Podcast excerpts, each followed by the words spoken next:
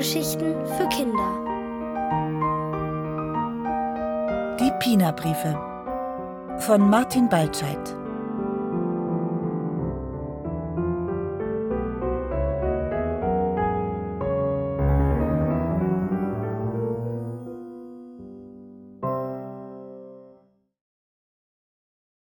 Ein letzter Brief von Franz.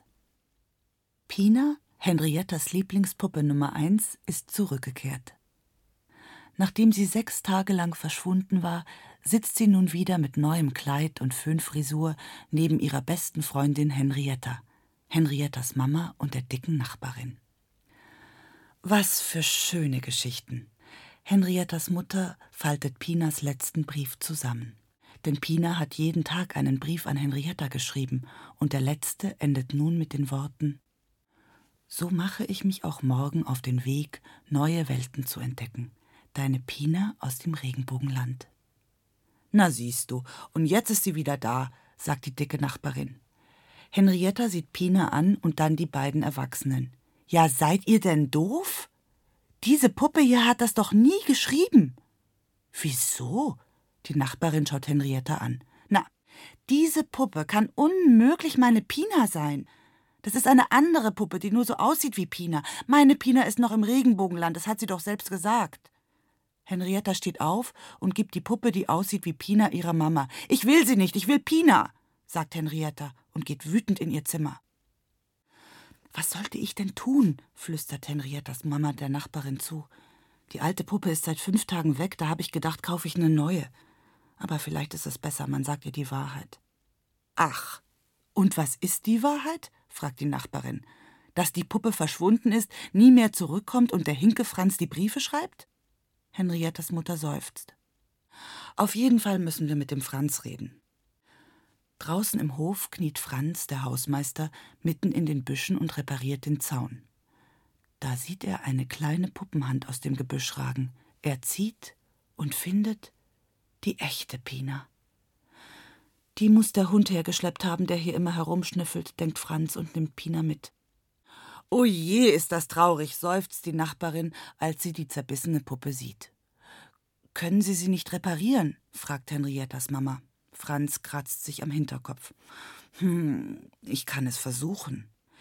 Die dicke Nachbarin krempelt ihre Ärmel hoch. Na, dann stehen wir hier nicht rum, sondern fangen an. Was können wir tun? Können Sie nähen? fragt Franz. Ein neues Kleid für Pina? Vielleicht etwas aus diesem Stoff mit den goldenen Vögeln? Aus meinem Morgenmantel? Warum nicht? Ich glaube, der hat Henrietta gefallen. Gut, ich setze mich gleich ran. Und Sie? Die Nachbarin meint Henriettas Mama. Sie gehen wieder rauf und passen auf, dass die Kleine nicht stört.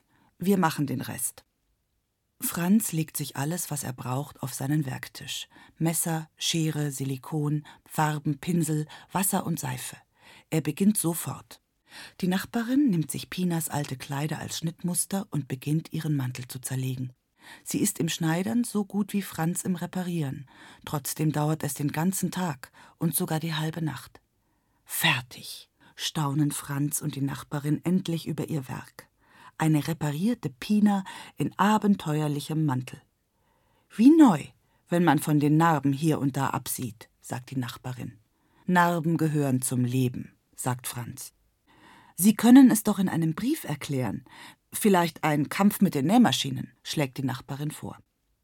Also gut, wir sehen uns morgen. Ich schreibe jetzt den Brief. Gute Nacht. Franz reicht der Nachbarin die Hand und sieht ihr dabei sogar in die Augen. Die Nachbarin lächelt. Sehen wir uns mal zum Frühstück bei mir? Franz nickt und die Nachbarin gibt ihm einen Kuss auf die Wange. Dann geht sie. Franz nimmt sich ein kariertes Blatt Papier, einen Bleistift und beginnt zu schreiben. Liebe Henrietta, stell dir vor, was mir passiert ist. Ich war im Spiegelland und dort habe ich eine Pina getroffen, die so aussieht wie ich. Wir haben uns gleich großartig verstanden, aber als ich zu ihr wollte, um zu sehen, wie das so aussieht hinter dem Spiegel, gab es ein Riesengeklirr und alles war voller Scherben. Ich habe mich ganz schön geschnitten. Aber eigentlich war das gar nicht so schlimm, denn dadurch habe ich mein Spiegelbild befreit. Gut, was? Jetzt habe ich die zweite Pina schon mal zu dir geschickt und bin noch mal zum Regenbogenmaler mich verabschieden. Aber morgen komme ich in null Komma nix nach Hause. Stell schon mal Tee und Kekse hin. Bis bald, deine Pina. Franz legt den Stift beiseite, liest den Brief noch einmal und gähnt. Er schaut auf den Schreibtisch, nimmt die reparierte Pina und zeigt ihr den Brief. Na, gefällt er dir? Dann fallen ihm die Augen zu und er schläft mit der Puppe auf dem Arm ein. Es ist Sonntag. Henrietta wacht früh auf. Mama schläft noch. Henrietta zieht sich an und sucht nach neuer Post von Pina. Wohnungstür auf, Fußmatte hoch, nichts. Klingelknopf, Fehlanzeige. Der Postkasten. Henrietta läuft die Treppen hinunter.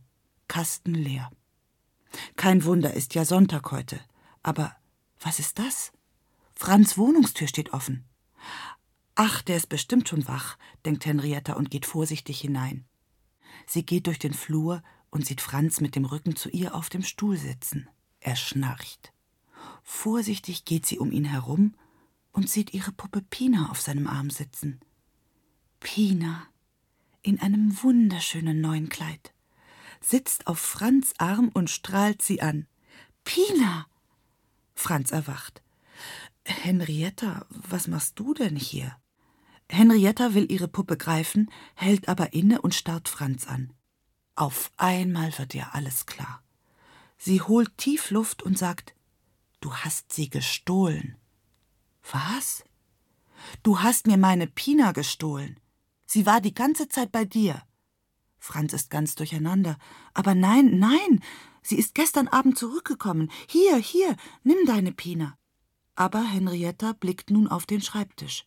Das karierte Papier, Stifte, Farben. Du wolltest sie behalten, weil du keine Puppe hast zum Spielen und hast mir die Briefe geschrieben, damit ich es nicht merke. Franz schweigt. Immer noch hält er die Puppe in der Hand. Hier, sie will zu dir. Endlich nimmt Henrietta die Puppe. Du bist gemein, ruft sie und läuft hinaus. Die Tür knallt zu. Mist, alles umsonst, denkt Franz. Henrietta läuft die Stufen hinauf. Aber auf der dritten Etage bleibt sie stehen. Sie hat das Gefühl, als ob Pina ihr etwas sagen wolle. Sie hält ihre Lieblingspuppe Nummer eins dicht ans Ohr, hört zu und nickt mit dem Kopf.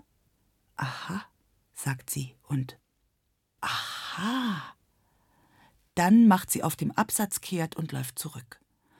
Franz öffnet die Wohnungstür und gerade als er etwas sagen will, streckt Henrietta ihm die Puppe entgegen. Franz versteht nicht. Wir haben geredet. Du darfst mit ihr spielen, sagt Henrietta. Spielen? Ja, sie will bei dir bleiben. Bei mir? Aber aber nur, wenn sie mir weiter Briefe schreibt. Franz lächelt, dann wird aus dem Lächeln ein fröhliches Lachen. Ja, Henrietta, das wird sie, das wird sie ganz bestimmt. Henrietta lacht mit und ruft Und den neuen Brief kannst du mir gleich selbst vorlesen.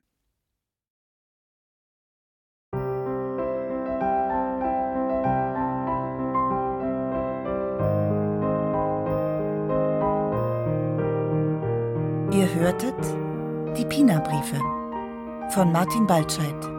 Gelesen von Martina Gedeck. Ohrenbär. Hörgeschichten für Kinder. In Radio und Podcast.